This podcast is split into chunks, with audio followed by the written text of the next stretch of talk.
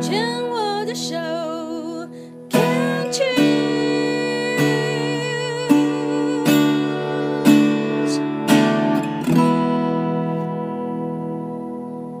病虫害防治第二段要继续跟荣哥哥聊一聊哦，这个才目前才聊到二零零四年 的乳癌，然后我已经不好意思啊，上一段我们已经把荣哥哥的这个到呃婚前生小孩，当然生小孩之后更不用讲啦，然后就要做妈，然后你还要还要回职场继续的服务，一样的是不止照顾两个女儿，你后来你说你有多少个客户？后来有累积到一千多个，对呀、啊，你还要照顾那一千多个客户，而且我不相信你是那种啊，那个呃呃，交给公司处理，然后你有助理，或者你应该你应该都是自己亲力亲为吧？你应该也不相信别人。哦，我没有请助理，对不对？都靠自己一个人，然后去做服务，你也没有开那个什么保险人经纪经纪公司什么的，你没有。在国泰人寿。哦，不行，是不是？不行。Oh, OK，OK，okay, okay, 因为因为其他的保险公司是可以嘛。啊，哎，某种程度上哦，嗯、你听听看，嗯，这是一个很狂妄自大的一种想法，哎，特别处女座这种要求完美的，嗯、通常都会觉得你们不行啊，你们一定你们都做不好啦，我来做啦。因为要求我们就觉得啊，好啦，我来啦，我来啦，就一直扛，一直扛，一直扛，对，扛到最后就生病。这段好像都是我在讲，你只来对对对。那我们要不要先？还是你讲不出来？想说你你怎么都都算对了？你都算得很准，确实是这样，确实是这样，对啊，不是我准。我刚刚讲的，我刚刚完全就是 Chat G GPT，因为呢，这是 AI 数据，就是大数据累积。嗯，你完全中了来。我们节目当中，乳癌大概病友大概至少超过一两百位，因为我们最早期是乳癌的病友连线这样子，所以我前面访问的全部都是乳癌的病友，高比例是家里的老大，高比例是那种别人不行我来做。一肩扛起所有的事情，不管是在工作上，不管是在做人上，不管是在家庭里面，大概都是这样，就是尽心尽力，永远把别人放在你自己面前，然后先把别人的事情照顾好。我不重要，我没有关系，我没有关系的那种。所以这样一路一降，我大概有看到那个那个路径跟那个可能性。从心理的角度，从我们不要讲灵性啦，从心理的压力会影响到你的生理的健康的这个角度来讲，好到好像看出了一些端倪。嗯，你认为呢？对，讲的、哦、对啊，真的是这大数据真的是分析，因为这不是我讲的，这是前面的癌友他们讲的，我就哦哦，而且乳癌的病友当中有。高比例的职业是，对不起，保险业务员、老师、嗯，护士、导游，就是这种要去照顾别人的这种这种，还有是那种公司高阶主管要带下面的人，很高的比例，大概就是这几个行业，很有趣。我不晓得是因为都是这个行业的会来接受我的访问，还是怎么样，但这个是我的经验累积，所以不是我准。这个真的是哇哦，怎么这么有趣？嗯，所以你刚刚讲不是哈、吼、嘿啊，不乖，这个这个都是提供你做一个参考，嗯、它绝对是在呃疾病形成的过程当中，它有一些相对性的因素在里面，嗯，maybe 可以帮助你去理解啊，怎么会这样？因为我猜想。我自己就算感冒，我也还会想说为什么？为什么？我自己或者是怎么样怎么样，我都会去。我是一个会想要知道为什么的人。嗯、你呢？我当时也会啊，我有问医生哦。第三次，二零一零年的时候，我说医生，为什么我会一直罹癌？他说就你的体质啊。我说啊，这个答案我好像没办法接受。可能也有是体质，因为确实我身边也有一些朋友，他们呃是因为基因，是因为体质，就是好发。可是这个体质绝对不是绝对因素，它只是部分的因素。然后你的体质是怎么来的？体质其实是可以靠运动、靠饮食、靠生活习惯养出来的。所以你讲对啦，我之前都没有运动。哦，答案就出来啦。这个、我们待会儿再来好好的来研究一下。所以刚刚上一段讲到，才只是乳癌。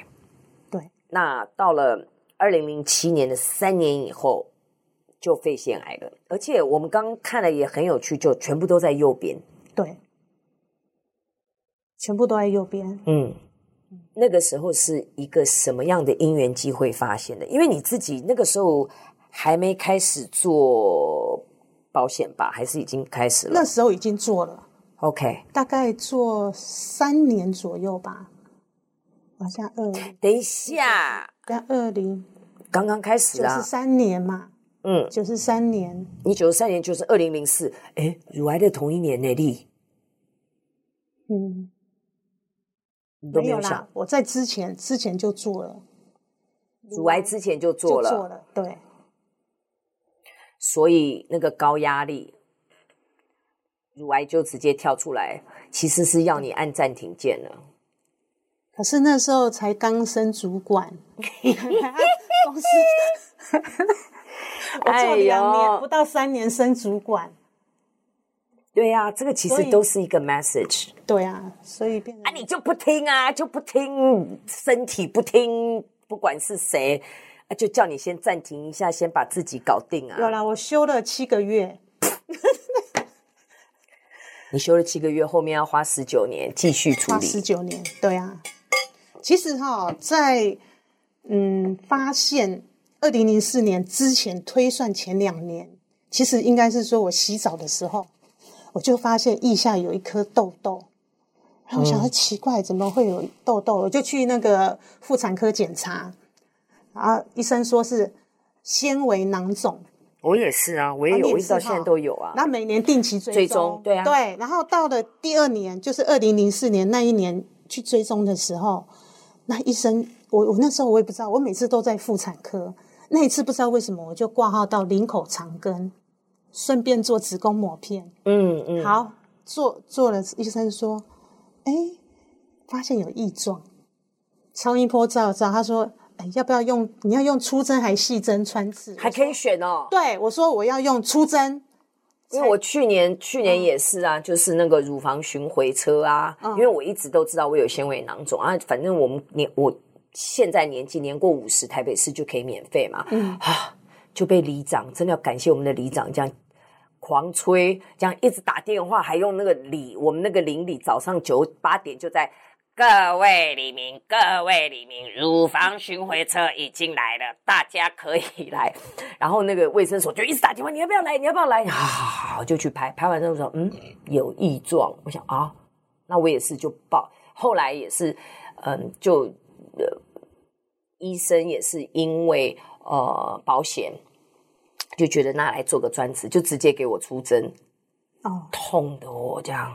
然后真的也是我超感恩的这个经历，是因为我真的坐到那个诊间，看着现场一百多位的女性，有年轻的，有老的，人生百态。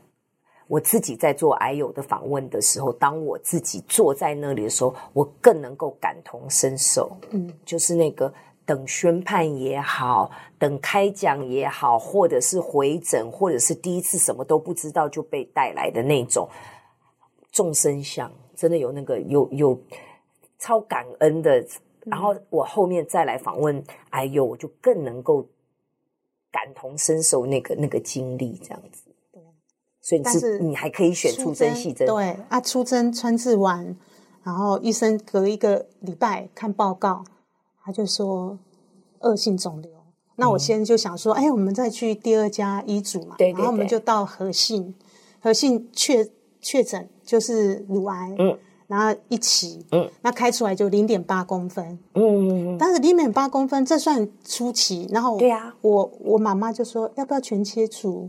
那我说好啊，那我也傻傻的。医生说不用，你可以保留，你为什么要全切除？好，就部分部分切除。你看，果然是个听话的孩子，这样子。对，妈妈妈讲什么哦，好啊。因为我们也不懂啊，就想说全切除会不会比较保险？后来就是，哎，部分切除之后就做了小黄梅治疗，大概八打八次，嗯嗯嗯，然后三十五次的，因为我腋下淋巴也有也有拿，拿掉，也有拿，嗯、然后就还好没有感染。对啊，就还还蛮就一期嘛，零点八而已啊，零点八，可是还要做化疗啊。不过还蛮幸运的，因为我打化疗也没有不舒服。嗯，头发我发量算蛮多的，对，然后只有掉三分之一。嗯，我弟媳就开玩笑说：“哦，你掉你掉的你的头发还是比我多。”对啊，好，仙姑又要开口了。我猜想这样子一轮的手术化放疗之后。你有放疗嘛？对不对？有三十五次。对，三十五次的放疗结束之后，应该的很快的就回到了正常的工作岗位，正常的生活形态。对。啊，但是我有改变饮食，嗯，我有去上去跟老师上课，很好啊。然后改变饮食还不够，我就是没有运动，因为没有时间运动。你还是在为了其他人在拼。对呀、啊，因为我每天下了班。我就要赶赶赶赶回去煮饭，煮好吃饭。你还是在小孩子好可怜哦，七点才七点或七点你应该是蜡烛三头烧吧？你对，嗯、所以我就觉得啊，精力交瘁，我好，我不知道怎么办。对啊，我们先聊到这里好不好？好。